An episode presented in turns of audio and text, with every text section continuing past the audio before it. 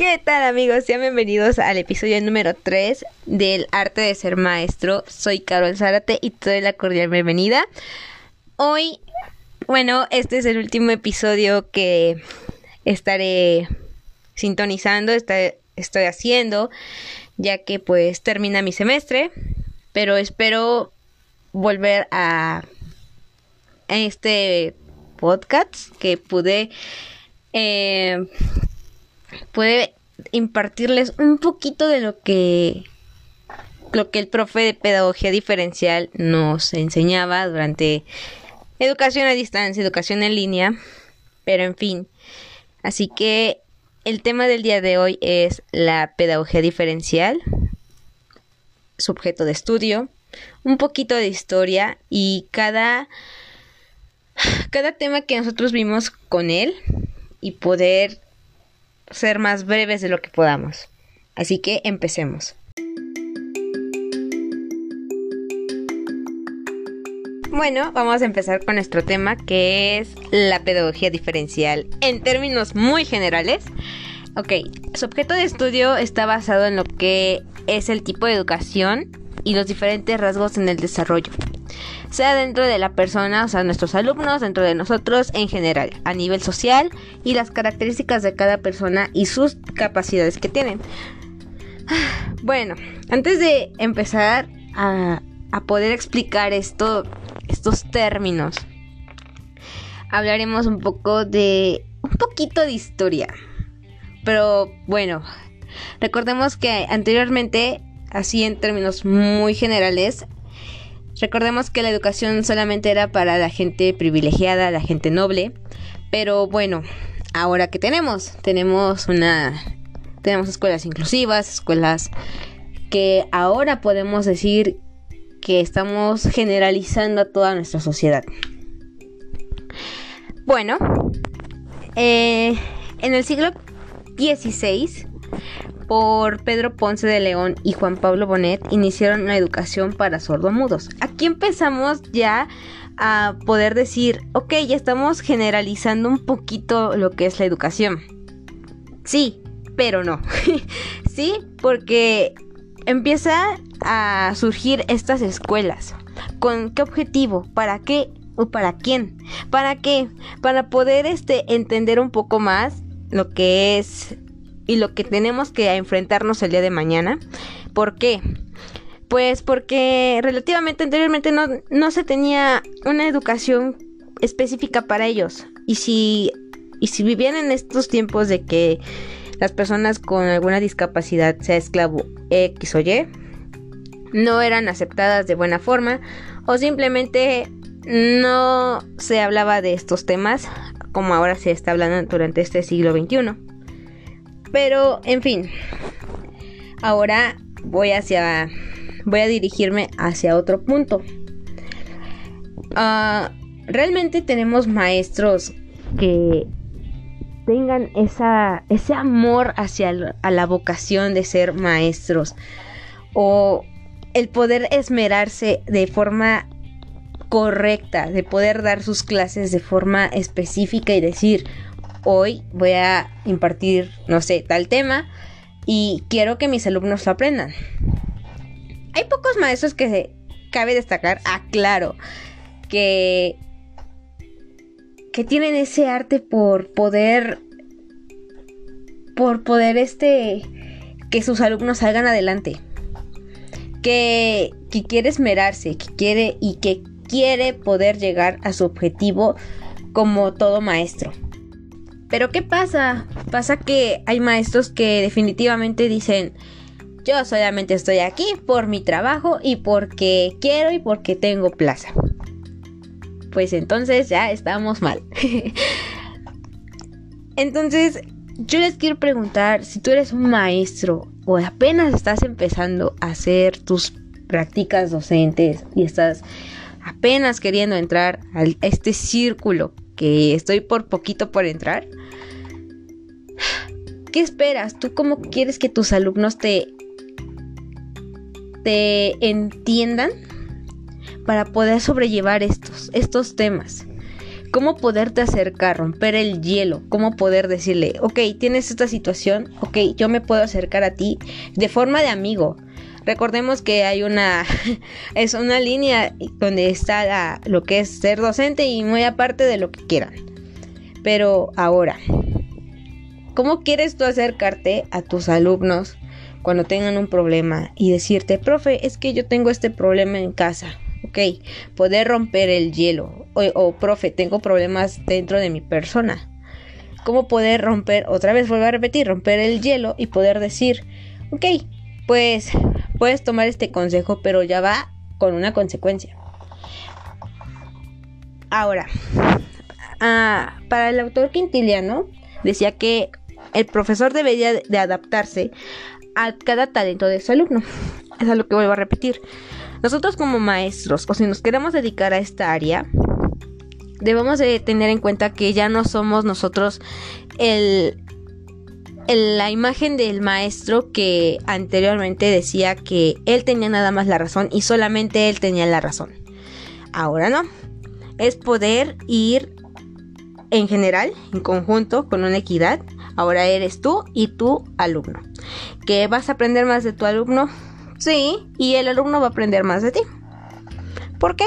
Porque hay dichas experiencias que pueden decir, ok, mira, yo sé esta parte, pero yo sé que mi alumno puede ver o tiene la otra capacidad de poder decir, pues yo sé un poquito más y poder complementar un poco los temas que se darán siguiente punto hablaremos de lo que son las aportaciones que da la pedagogía diferencial.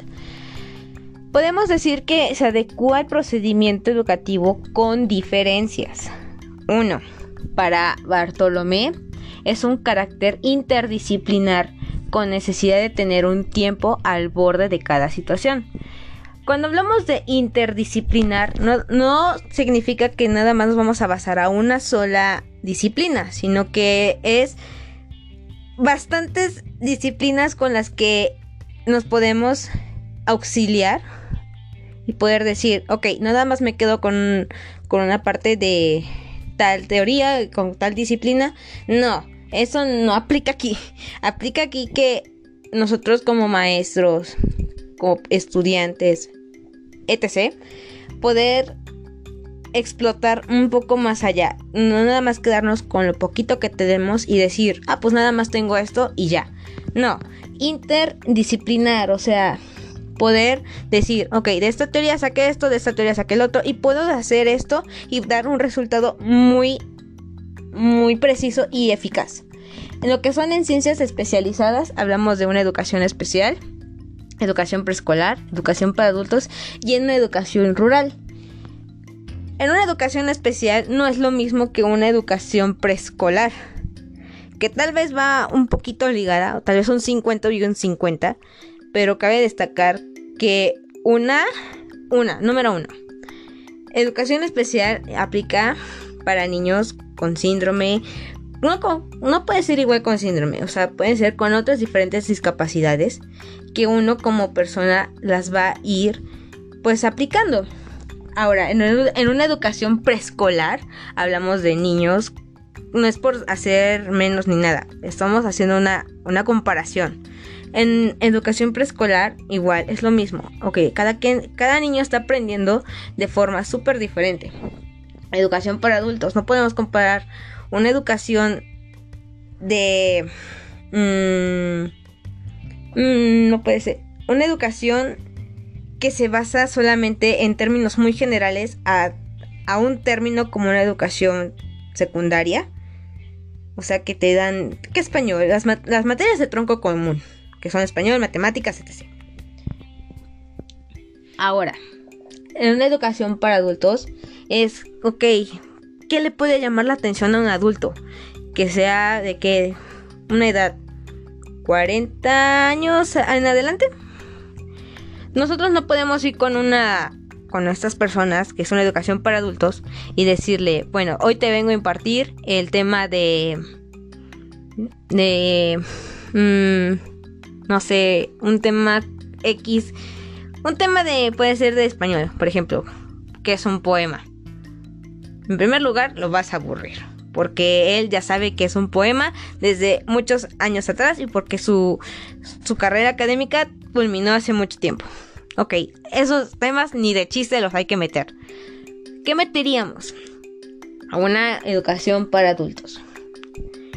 Si es un maestro que quiere seguir creciendo y que quiere tener más experiencia que conozco, ok, pues te voy a enseñar el método, eh, cómo se, el lenguaje de señas, el método de braille. Te voy a enseñar a cómo poderte comunicar con personas sordomudas. Eso es tener interés sobre, ok, es un tema súper especial e importante para una persona, y más si es un maestro. Pero, pues es definitivamente, o sea, lo vuelvo a repetir, depende si, si la persona ahora sí tiene esa vocación, o si no tiene la vocación, quiere poderse superar más allá de. Y por último tenemos la educación rural. Otra vez, no podemos comparar una educación rural con una educación urbana. Pero ¿por qué no podemos? ok, el, se supone que cada programa de preescolar, primaria, etc., se dice que va enfocado a, a toda escuela en general. Pero, a ver, educación rural. Mm, ¿Cómo le vamos a explicar a una persona de escuelas rurales de cómo poder... Mmm, no se me ocurre ni un tema, pero ¿cómo podemos comparar escuelas rurales con escuelas urbanas? Es muy ilógico, porque o podemos esmerarnos o explicarlo de forma muy precisa, con materiales muy sencillos en esas escuelas de cómo se, se plasma dentro de este entorno social. Ahora lo que voy. Para, por, qué podemos pretender que la qué pretende la pedagogía diferencial? Para empezar, hacemos referencias a las ciencias humanas, la individualización educativa y que cada alumno tenga diferentes características sin olvidar su esencia. Recordemos que a cada, a cada persona nos hace diferentes, sea por nuestra esencia, nuestras características y por nuestros rasgos que tenemos. Ya de acuerdo con esto, ahora entraremos a un tema que pues es muy escuchado actualmente, tanto que pasan a traer tanto a hombres y a mujeres en general. Y es la función de género y cómo qué puede qué más puede pasar dentro de. Recordemos que en las escuelas mixtas el objetivo es de que el alumno tenga un ambiente social agradable donde se permita una relación social con sus alumnos y con sus maestros. Aquí podemos ayudar a reforzar y poder mantener esos refuerzos, pero hay unas desventajas que son los estereotipos y el tipo de modificación de colaboración. Ok, tenemos a, tenemos a dos exponentes que, que se llaman Subrights y Prowlet, que determinan que la escuela o las instituciones tienen esa solución de poder brindar al sistema educativo al momento de abordar diferencias de género. Estas dependen de lo que se está establecido y pues en el orden social e histórico. Actualmente vivimos en una sociedad que pues ahora todo discriminan tanto mujeres como hombres. Pero ¿por qué más pasa? ¿Porque vivimos de los estereotipos o, o de qué pasa? Aquí hablamos de una discriminación sexual que se basa en lo que es el género, la capacidad, el valor y el significado de la vida social, que es lo que nos señala el autor Subrights, que es un término eh, más sexista, como en ciencias sociales, para poder especificar las causas de la desigualdad y el por qué ese nivel que tiene la persona con diferencias de género. Ahora, mmm, podemos decir que tenemos una sociedad súper marcada por tanto con diferencias de trabajo y donde tenemos esa necesidad de poder decir, ok, pues, ay, pobrecita, ¿no? O sea, ya la dejaron o cosas así. Pero pues, pues no hay que juzgar esa parte porque pues si ellos son felices así, pues, pues qué, ¿para qué hay que meterse uno? O sea, no. Definitivamente yo no estoy de acuerdo con eso. Y para culminar este tema, de tantos temas que nos faltan por ser breves, es de que no hay que vivir con estereotipos. Tal vez ya tenemos una sociedad súper marcada con, ay, mira, y con esto y que el otro, o sea, pues no. Y lo veo con, tengo amigos que son gays y todo ese rollo, y esas personas que son del LGTB no sé qué. También, o sea, si ellos igual pasan de esta parte de, de ser que sufren de esta violencia sexual porque son diferentes, no son diferentes, son ¿cómo se le puede decir? Son gustos diferentes. O sea, no, no podemos decir que eres medio rarito porque pues no. Y si tú eres una de esas personas que dice, ay, es que los gays y todo ese rollo, ves a terapia, güey, neta, ves a terapia.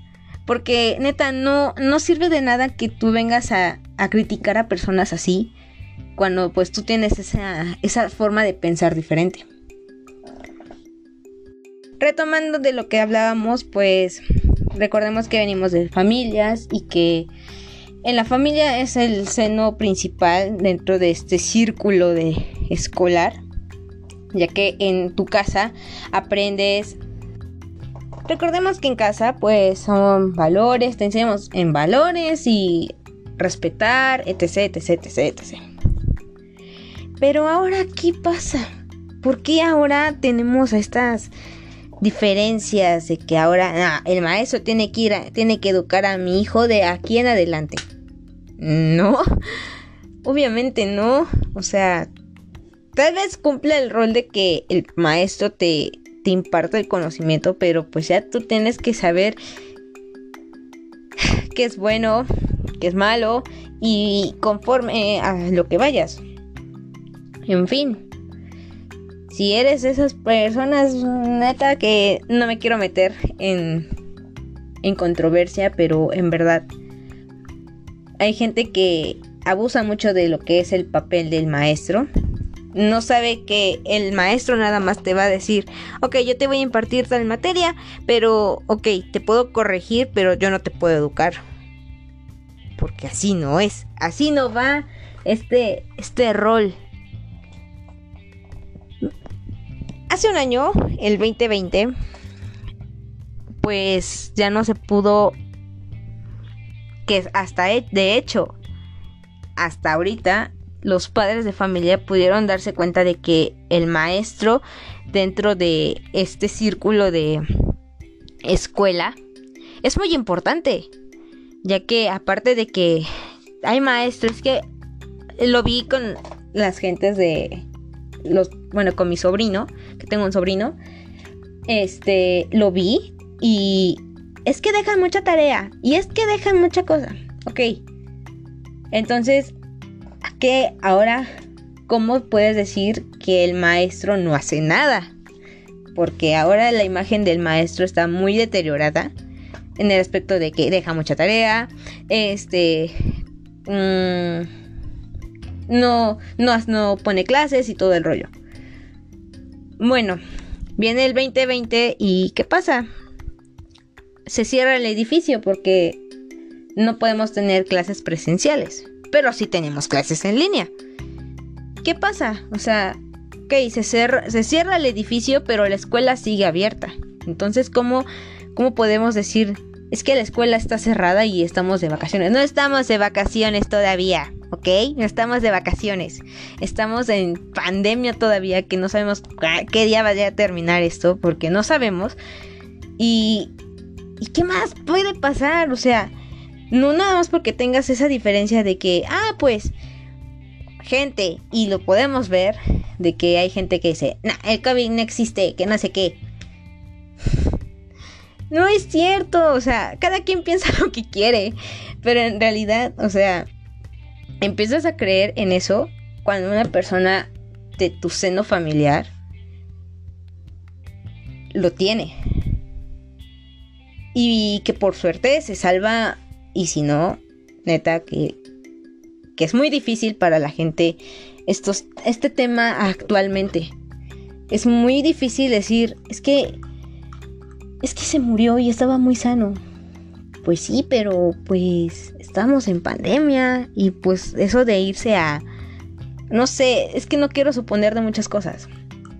O sea, no puedes, no podemos decir que tenemos que seguimos así porque, porque es el gobierno que nos tiene encerrados. No, ya el que se quiere cuidar, que se cuide. Y el que se no, pues ya, ni modos.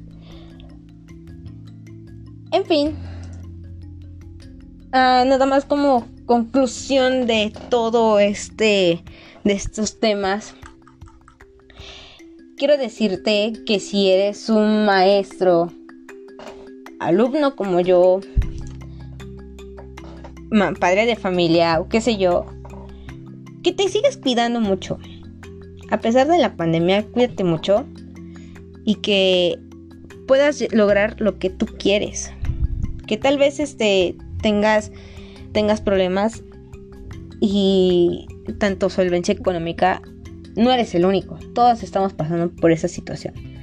Ya si eres un millonario definitivamente mejor ni digas nada. Pero en fin, esto se puedo, puedo resumirlo a que a, a estas tareas lo, el, con la finalidad de qué? La finalidad de poder decir, bueno, pues hasta aquí queda el semestre. Pues sí, hasta aquí queda el semestre. Pero, ¿qué me llevo?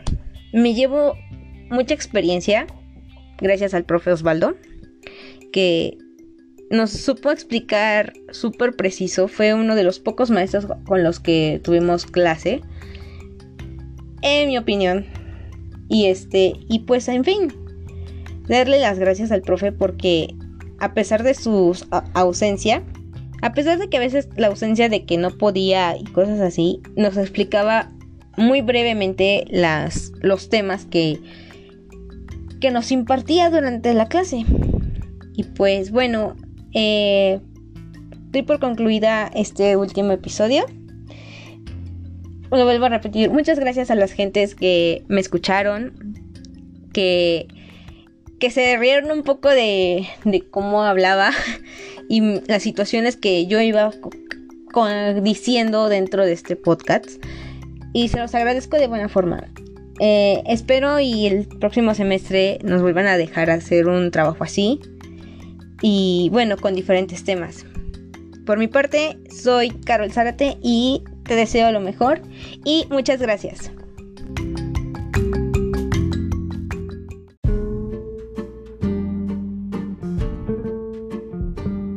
Hola amigos, nuevamente iniciamos la segunda temporada del arte de ser maestro. Me presento nuevamente, soy Carol Zárate y te doy la más cordial bienvenida a este espacio con temas nuevos y el tema de esta primera este, nuestro primer episodio de nuestra segunda temporada del arte de ser maestro es la evaluación de los aprendizajes. Iniciemos.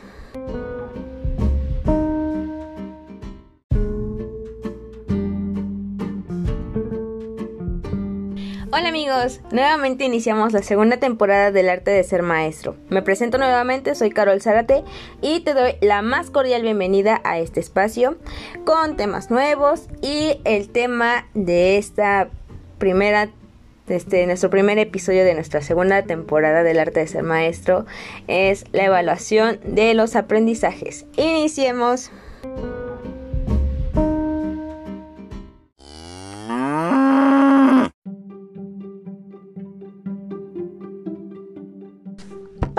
Inicio a nuestro primer episodio de la segunda temporada, cabe de resaltar que vamos a dar una breve definición y pues bueno, Esta debe de cumplir los objetivos que se desean alcanzar y que se deben de producir en ciertos cambios deseables. En el caso de los modelos son de comportamiento del estudiante. Ahora sí, ¿qué es evaluación? Es el proceso que determina el nivel alcanzado y para el autor Borojas coincide que la evaluación como una reflexión sistemática, contextualizada, humanizante y transformadora.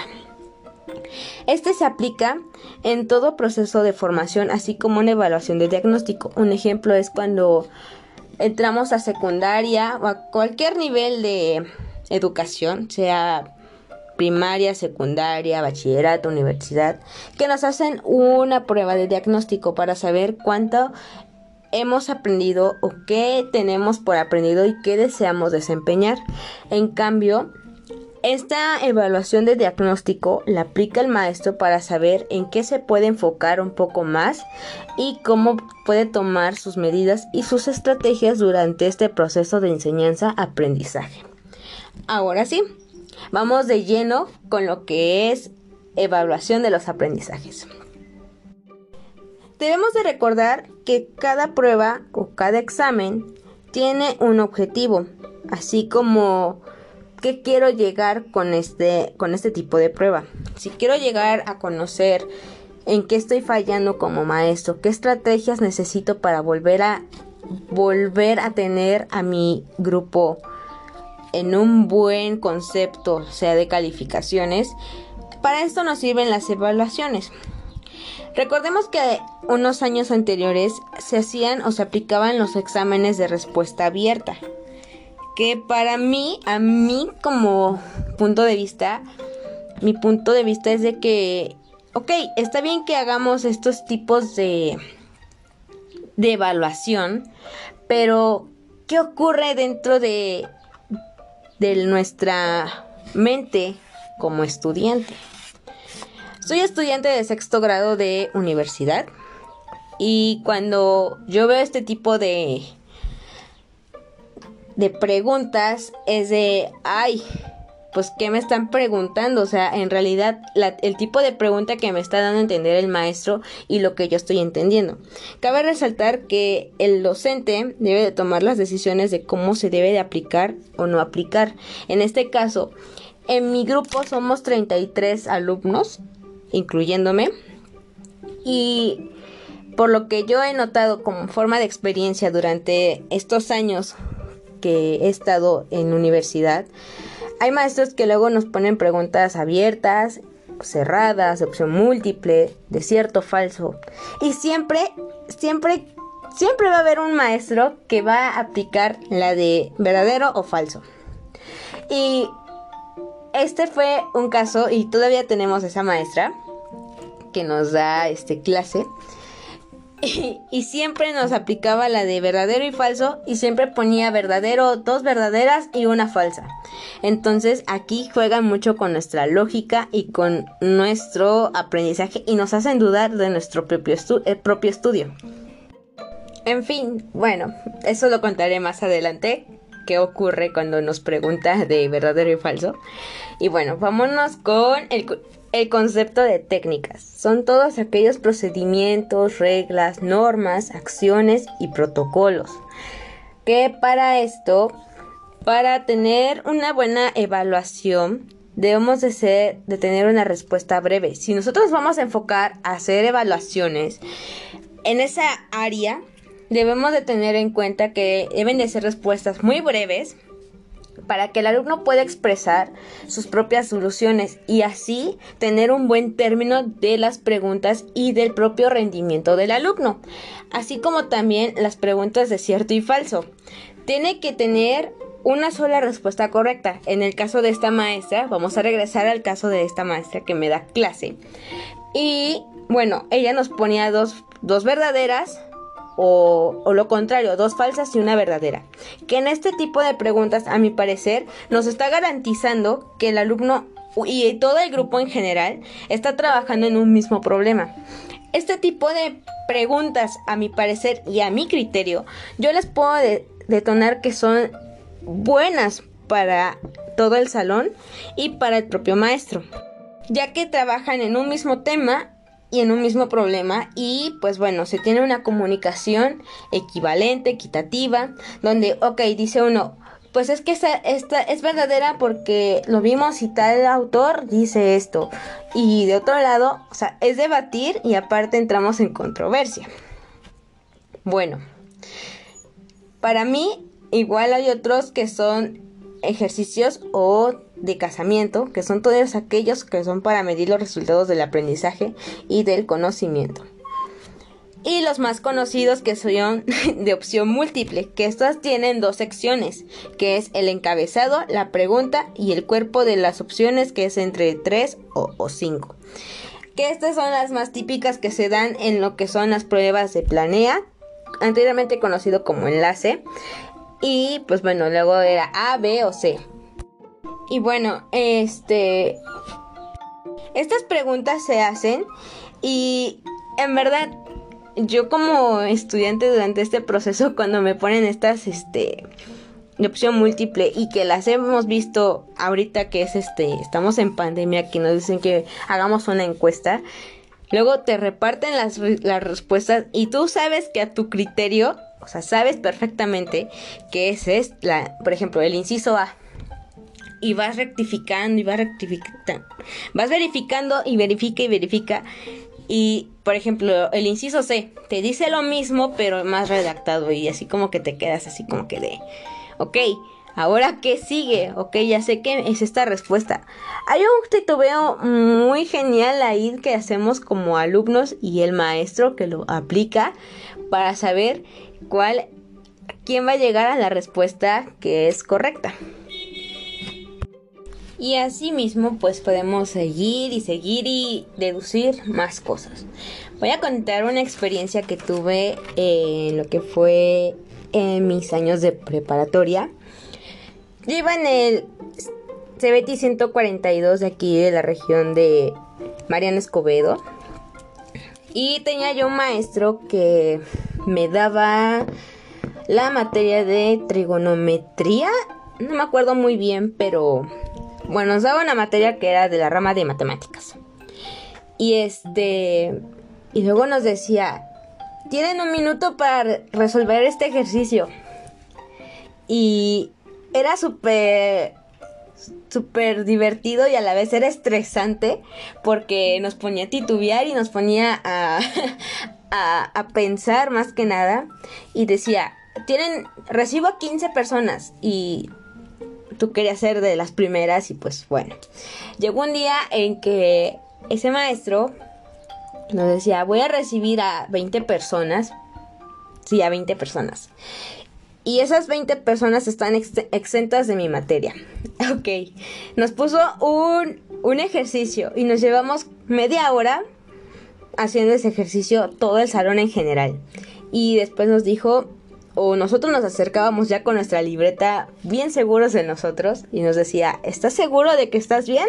O nada más vienes a rectificar que estás, que estás bien o que estás mal. Entonces con la misma te regresabas a tu, a tu banca y pues bueno, te venías a rectificar y a verificar que estabas bien. Entonces ese día era, tenía yo esa materia, eh, variaba mucho el horario. Yo iba en el turno vespertino y entonces, este, luego nos tocaba de 7 a 8, que casi era la última, por así decirlo, la última este, clase que teníamos. Y decía, recibo a tantas personas. Y ese día, como me acuerdo que hasta salimos hasta las 9 de la noche por tratar de exentar. Y pues bueno, cuando empezó a recibir a, a todos mis compañeros, incluyéndome en esa bolita, un compañero botó su libreta y dijo, ¿quién aventó la libreta? Y nadie respondió. Así que eh, esa vez el maestro dijo, bueno, la persona que me botó la libreta, que botó la libreta a mi escritorio, no va a tener, no va a tener el, ¿cómo dijo? El, el derecho de poder, este, exentar. Y pues bueno, cuando se dio cuenta de que el ejercicio estaba detalladamente bien, lo pasó. En fin, tenemos este contenido ya para culminar este, este primer episodio voy a dar unos datitos o 15 unas curiosidades de lo que es la las 15 curiosidades asombrosas sobre la educación en el mundo que no sabías que existían. Pues bueno. La número uno. En Australia, la escuela del aire retransmite sus lecciones por señales de radio a alumnos lejanos que viven en áreas remotas. Mm. Eso está pasando más que nada ahorita, hace un año, en el 2020 y en el 2021, que estamos en pandemia y que no podemos estar al contacto con nuestros maestros, pues es una buena fuente, aunque para México el radio pues es como que hay el radio, pero por eso tenemos la televisión y pues está eso de aprende en casa. Ahora, bueno, no voy a leer todos los 15 datos, voy a saltearlos. Y bueno, hay uno que dice, las vacaciones de verano duran desde mediados de diciembre hasta principios de marzo en Chile, dando a los niños tres meses de vacaciones. ¡Qué genial! Yo quiero una escuela así. Pero pues bueno, se hace lo que se puede. Tenemos México es un país tercermundista, perdón. Y pues bueno, el último dato que voy a dar es el país con el año escolar más corto y el día escolar más largo es Francia. Bueno, así puedo terminar este primer episodio de nuestra segunda temporada del arte de ser maestro. Mi nombre es Carol Zárate y te deseo que tengas un excelente día y muchas gracias. Para dar inicio a nuestro primer episodio de la segunda temporada, cabe de resaltar que vamos a dar una breve definición y pues bueno, esta debe de cumplir los objetivos que se desean alcanzar y que se deben de producir en ciertos cambios deseables. En el caso de los modelos son de comportamiento del estudiante. Ahora sí, ¿qué es evaluación? Es el proceso que determina el nivel alcanzado y para el autor Borojas coincide que la evaluación como una reflexión sistemática, contextualizada, humanizante y transformadora.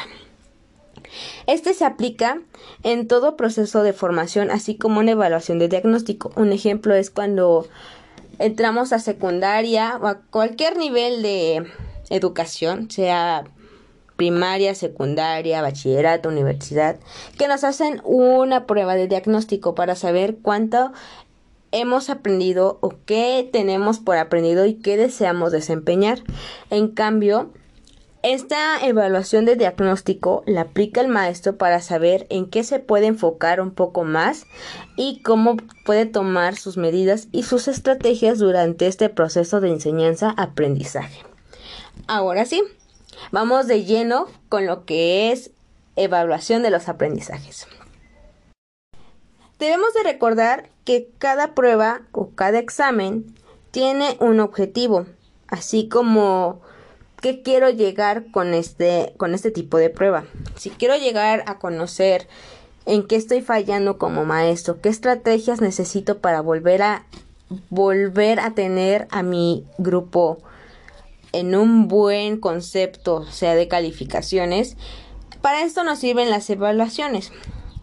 Recordemos que unos años anteriores se hacían o se aplicaban los exámenes de respuesta abierta, que para mí, a mí como punto de vista, mi punto de vista es de que, ok, está bien que hagamos estos tipos de, de evaluación, pero ¿qué ocurre dentro de de nuestra mente como estudiante. Soy estudiante de sexto grado de universidad y cuando yo veo este tipo de de preguntas es de ay pues qué me están preguntando o sea en realidad el tipo de pregunta que me está dando a entender el maestro y lo que yo estoy entendiendo cabe resaltar que el docente debe de tomar las decisiones de cómo se debe de aplicar o no aplicar.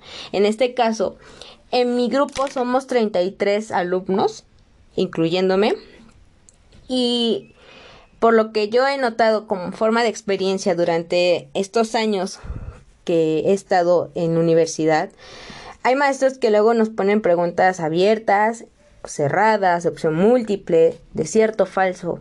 Y siempre, siempre siempre va a haber un maestro que va a aplicar la de verdadero o falso. Y este fue un caso y todavía tenemos esa maestra que nos da este clase y, siempre nos aplicaba la de verdadero y falso y siempre ponía verdadero, dos verdaderas y una falsa. Entonces aquí juegan mucho con nuestra lógica y con nuestro aprendizaje y nos hacen dudar de nuestro propio, eh, propio estudio. En fin, bueno, eso lo contaré más adelante qué ocurre cuando nos pregunta de verdadero y falso. Y bueno, vámonos con el, el concepto de técnicas son todos aquellos procedimientos, reglas, normas, acciones y protocolos. Que para esto, para tener una buena evaluación, debemos de, ser, de tener una respuesta breve. Si nosotros vamos a enfocar a hacer evaluaciones en esa área, debemos de tener en cuenta que deben de ser respuestas muy breves para que el alumno pueda expresar sus propias soluciones y así tener un buen término de las preguntas y del propio rendimiento del alumno, así como también las preguntas de cierto y falso. Tiene que tener una sola respuesta correcta. En el caso de esta maestra, vamos a regresar al caso de esta maestra que me da clase. Y bueno, ella nos ponía dos, dos verdaderas, o, lo contrario, dos falsas y una verdadera. Que en este tipo de preguntas, a mi parecer, nos está garantizando que el alumno y todo el grupo en general está trabajando en un mismo problema. Este tipo de preguntas, a mi parecer y a mi criterio, yo les puedo detonar que son buenas para todo el salón y para el propio maestro, ya que trabajan en un mismo tema y en un mismo problema y pues bueno, se tiene una comunicación equivalente, equitativa, donde, ok, dice uno, pues es que esta, esta es verdadera porque lo vimos y tal autor dice esto. Y de otro lado, o sea, es debatir y aparte entramos en controversia. Bueno, para mí igual hay otros que son ejercicios o de casamiento, que son todos aquellos que son para medir los resultados del aprendizaje y del conocimiento. Y los más conocidos que son de opción múltiple, que estas tienen dos secciones, que es el encabezado, la pregunta y el cuerpo de las opciones, que es entre 3 o 5. Que estas son las más típicas que se dan en lo que son las pruebas de planea, anteriormente conocido como enlace. Y pues bueno, luego era A, B o C. Y bueno, este... Estas preguntas se hacen y en verdad yo como estudiante durante este proceso cuando me ponen estas este de opción múltiple y que las hemos visto ahorita que es este estamos en pandemia que nos dicen que hagamos una encuesta luego te reparten las, las respuestas y tú sabes que a tu criterio o sea sabes perfectamente que ese es la por ejemplo el inciso A y vas rectificando y vas rectificando. Vas verificando y verifica y verifica. Y, por ejemplo, el inciso C te dice lo mismo, pero más redactado y así como que te quedas así como que de, ok, ahora qué sigue, ok, ya sé que es esta respuesta. Hay un titubeo muy genial ahí que hacemos como alumnos y el maestro que lo aplica para saber cuál, quién va a llegar a la respuesta que es correcta. Y así mismo pues podemos seguir y seguir y deducir más cosas. Voy a contar una experiencia que tuve en lo que fue en mis años de preparatoria. Yo iba en el CBT 142 de aquí de la región de Mariano Escobedo. Y tenía yo un maestro que me daba la materia de trigonometría. No me acuerdo muy bien, pero bueno, nos daba una materia que era de la rama de matemáticas.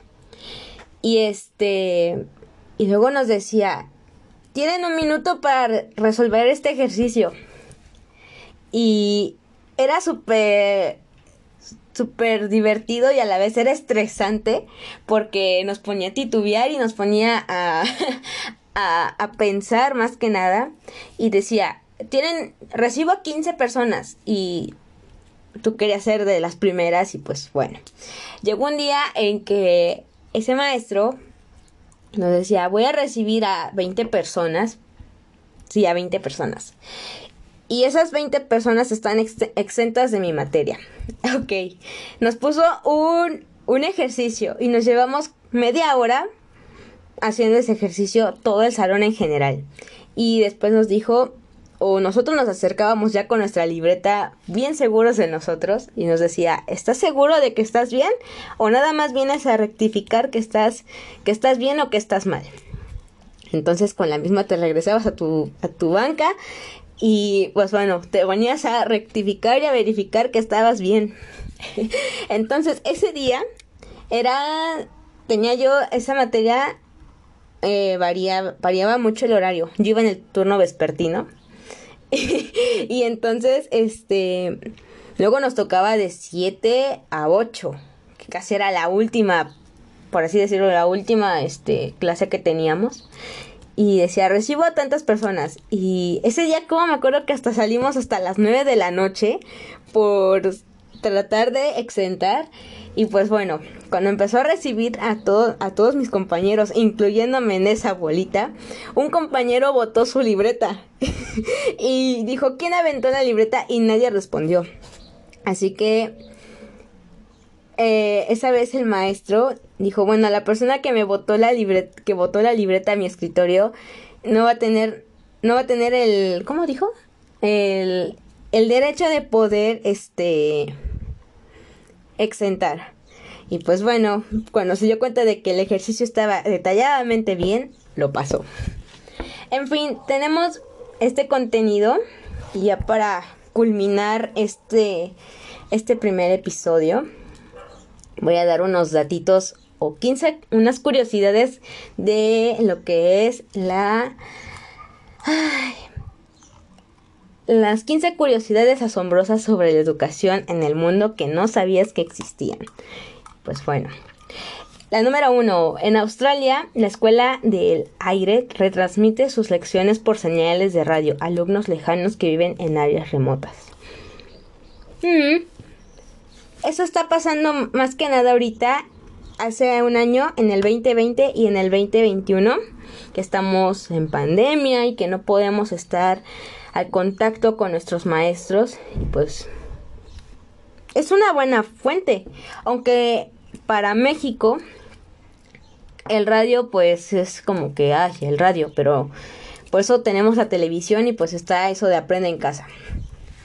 Ahora, bueno, no voy a leer todos los 15 datos, voy a saltearlos. Y bueno, hay uno que dice, las vacaciones de verano duran desde mediados de diciembre hasta principios de marzo en Chile, dando a los niños tres meses de vacaciones. ¡Qué genial! Yo quiero una escuela así. Pero pues bueno, se hace lo que se puede. Tenemos, México es un país tercermudista, perdón. Y pues bueno, el último dato que voy a dar es el país con el año escolar más corto y el día escolar más largo es Francia. Bueno, así puedo terminar este primer episodio de nuestra segunda temporada del arte de ser maestro. Mi nombre es Carol Zárate y te deseo que tengas un excelente día y muchas gracias.